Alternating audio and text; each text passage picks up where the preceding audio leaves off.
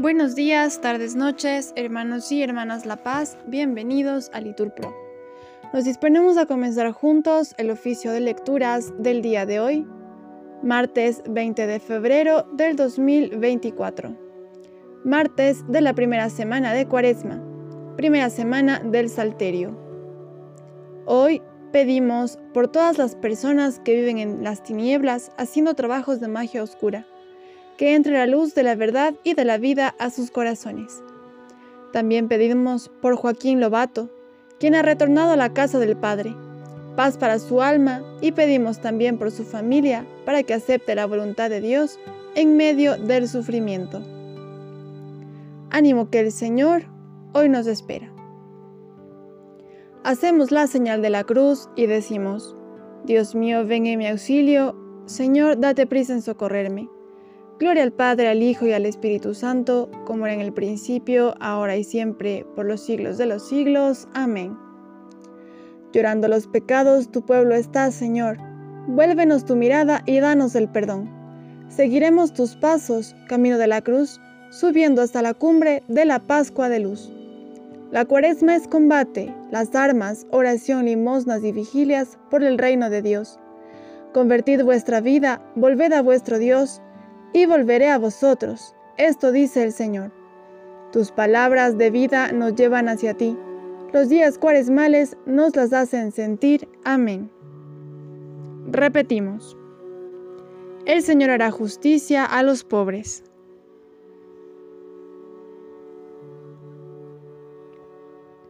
¿Por qué te quedas lejos, Señor, y te escondes en el momento del aprieto?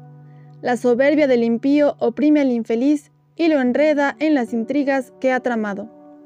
El malvado se gloría de su ambición, el codicioso blasfema y desprecia al Señor. El malvado dice con insolencia, no hay Dios que me pida cuentas. La intriga vicia siempre su conducta, aleja de su mente tus juicios y desafía a sus rivales. Piensa, no vacilaré, nunca jamás seré desgraciado. Su boca está llena de maldiciones, de engaños y de fraudes su lengua encubre maldad y opresión. En el zaguán se sienta el acecho para matar a escondidas al inocente. Sus ojos espían al pobre, acecha en su escondrijo como león en su guarida. Acecha al desgraciado para robarle, arrastrándolo a sus redes. Se agacha y se encoge, y con violencia, con violencia cae sobre el indefenso. Piensa, Dios lo olvida, se tapa la cara para no enterarse. Gloria al Padre, al Hijo y al Espíritu Santo, como era en el principio, ahora y siempre, por los siglos de los siglos. Amén. El Señor hará justicia a los pobres.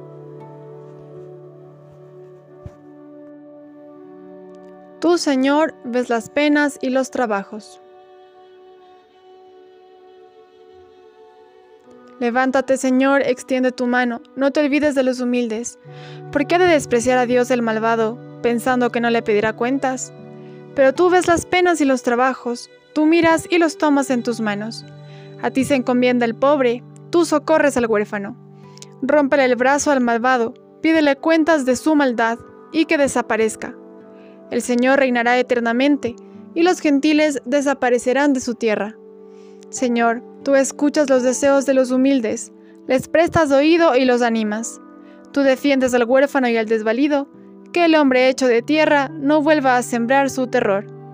Gloria al Padre, al Hijo y al Espíritu Santo, como era en el principio, ahora y siempre, por los siglos de los siglos. Amén. Tú, Señor, ves las penas y los trabajos.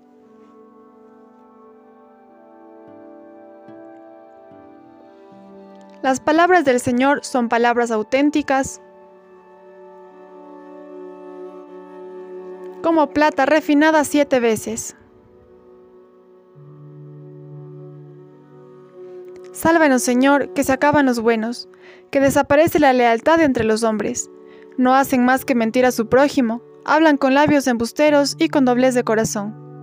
Extirpe el Señor los labios embusteros y la lengua fanfarrona. De los que dicen, la lengua es nuestra fuerza, nuestros labios nos defienden. ¿Quién será nuestro amor?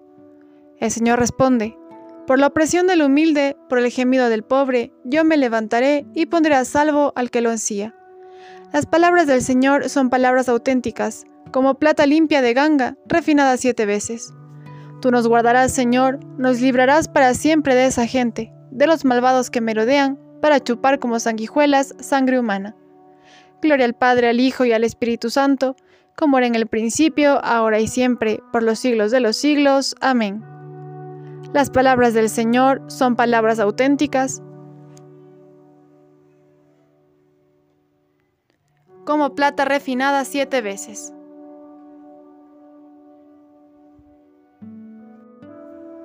Ahora es el tiempo propicio. Repetimos, ahora es el día de la salvación. Del libro del Éxodo. El Señor dijo a Moisés, Yo soy el Señor. Repita al faraón de Egipto todo lo que te digo. Y Moisés respondió al Señor, Soy torpe de palabra. ¿Cómo me va a hacer caso el faraón? Respondió el Señor, Mira, te hago ser como un Dios para el faraón, y Aarón tu hermano será tu profeta. Tú dirás todo lo que yo te mande, y Aarón se lo dirá al faraón para que deje salir a los hijos de Israel. Yo endureceré el corazón del faraón y haré muchos signos y prodigios contra Egipto. El faraón no os escuchará, pero yo extenderé mi mano contra Egipto y sacaré de Egipto a mis legiones, a mi pueblo, los hijos de Israel, haciendo solemne justicia, para que los egipcios sepan que yo soy el Señor, cuando extienda mi mano contra Egipto y saque a los israelitas de en medio de ellos. Moisés y Aarón hicieron puntualmente lo que el Señor les mandaba. Moisés tenía 80 años y Aarón 83 cuando hablaron con el faraón. El Señor dijo a Moisés y a Aarón, Cuando os diga el faraón, haced algún prodigio, dile a Aarón, coge tu callado y tíralo delante del faraón, y el callado se convertirá en una serpiente. Moisés y Aarón se presentaron al faraón e hicieron lo que el Señor les había mandado. Aarón tiró su callado delante del faraón y el callado se convirtió en una serpiente. El faraón llamó, llamó a sus sabios y a sus hechiceros, y los magos de Egipto hicieron lo mismo con sus encantamientos. Cada uno tiró su bastón, y los bastones se convirtieron en serpientes, pero el bastón de Aarón devoró a los otros bastones. Mas el corazón del faraón se endureció, y como había anunciado el Señor, no le hizo caso. El Señor dijo a Moisés, El faraón se ha obstinado y se niega a dejar marchar al pueblo. Acude mañana al faraón cuando salga al río y espérale a la orilla del Nilo, llevando contigo el bastón que se convirtió en serpiente. Y dile, El Señor, Dios de los hebreos, me ha enviado a ti con este mensaje.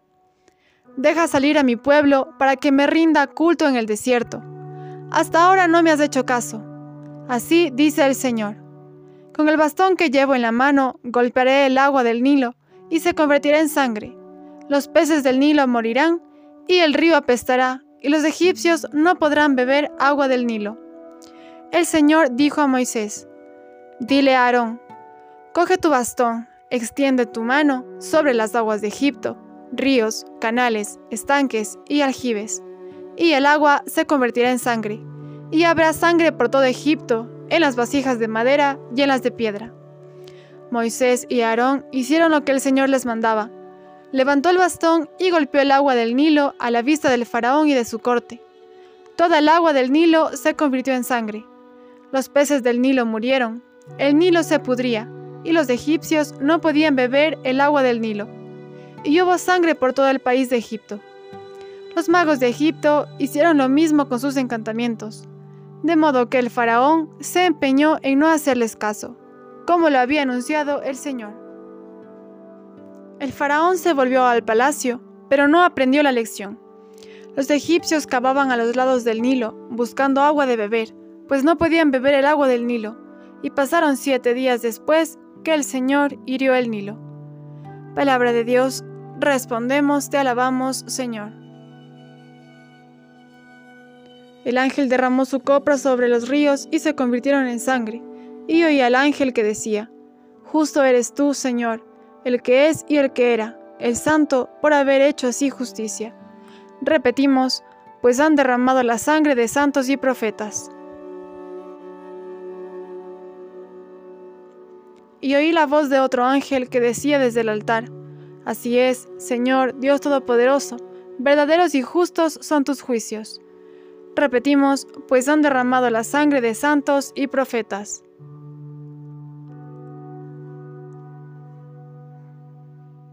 Del Tratado de San Cipriano, Obispo y Mártir, sobre el Padre Nuestro. Los preceptos evangélicos, queridos hermanos, no son otra cosa que las enseñanzas divinas, fundamentos que edifican la esperanza, cimientos que corroboran la fe, alimentos del corazón, gobernalle del camino, garantía para la obtención de la salvación. Ellos instruyen en la tierra las mentes dóciles de los creyentes y los conducen a los reinos celestiales.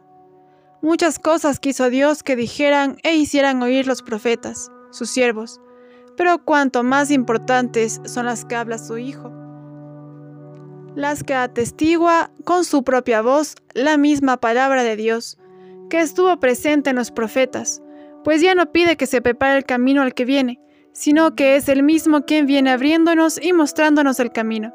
De modo que quienes, ciegos y abandonados, errábamos antes en las tinieblas de la muerte, ahora nos viéramos iluminados por la luz de la gracia y alcanzáramos el camino de la vida, bajo la guía y dirección del Señor, el cual, entre todos los demás saludables consejos y divinos preceptos con los que orientó a su pueblo para la salvación, le enseñó también la manera de orar, y a su vez, él mismo nos instruyó y aconsejó sobre lo que teníamos que pedir. El que nos dio la vida nos enseñó también a orar, con la misma benignidad con la que da y otorga todo lo demás, para que fuésemos escuchados con más facilidad al dirigirnos al Padre con la misma oración que el Hijo nos enseñó. El Señor había ya predicho que se acercaba la hora en que los verdaderos adoradores adorarían al Padre en espíritu y verdad, y cumplió lo que antes había prometido, de tal manera que nosotros, que habíamos recibido el Espíritu y la verdad como consecuencia de su santificación, adoráramos a Dios verdadera y espiritualmente, de acuerdo con sus normas pues qué oración más espiritual puede haber que la que nos fue dada por Cristo, por quien nos fue también enviada el Espíritu Santo, y qué plegaria más verdadera ante el Padre que la que brotó de labios del Hijo, que es la verdad. De modo que orar de otra forma no es solo ignorancia, sino culpa también, pues él mismo afirmó, anuláis el mandamiento de Dios por mantener vuestra tradición. Oremos pues, hermanos queridos, como Dios, nuestro Maestro, nos enseñó. A Dios le resulta amiga y familiar la oración que se le dirige con sus mismas palabras, la misma oración de Cristo que llega a sus oídos. Cuando hacemos oración, que el Padre reconozca las palabras de su propio Hijo, el mismo que habita dentro del corazón, sea el que resuene en la voz. Y puesto que lo tenemos como abogado por nuestros pecados ante el Padre, al pedir por nuestros delitos, como pecadores que somos, empleemos las mismas palabras de nuestro defensor. Pues, si dice que hará lo que pidamos al Padre con su nombre, ¿cuánto más eficaz no será nuestra oración en el nombre de Cristo si la hacemos además con sus propias palabras? Del Tratado de San Cipriano, Obispo y Mártir sobre el Padre Nuestro. Hasta ahora nada habéis pedido en mi nombre. Repetimos, Pedid y recibiréis, y vuestra alegría será completa. Cuando pidáis en mi nombre, yo lo concederé, para que el Padre sea glorificado en el Hijo. Repetimos, pedid y recibiréis, y vuestra alegría será completa.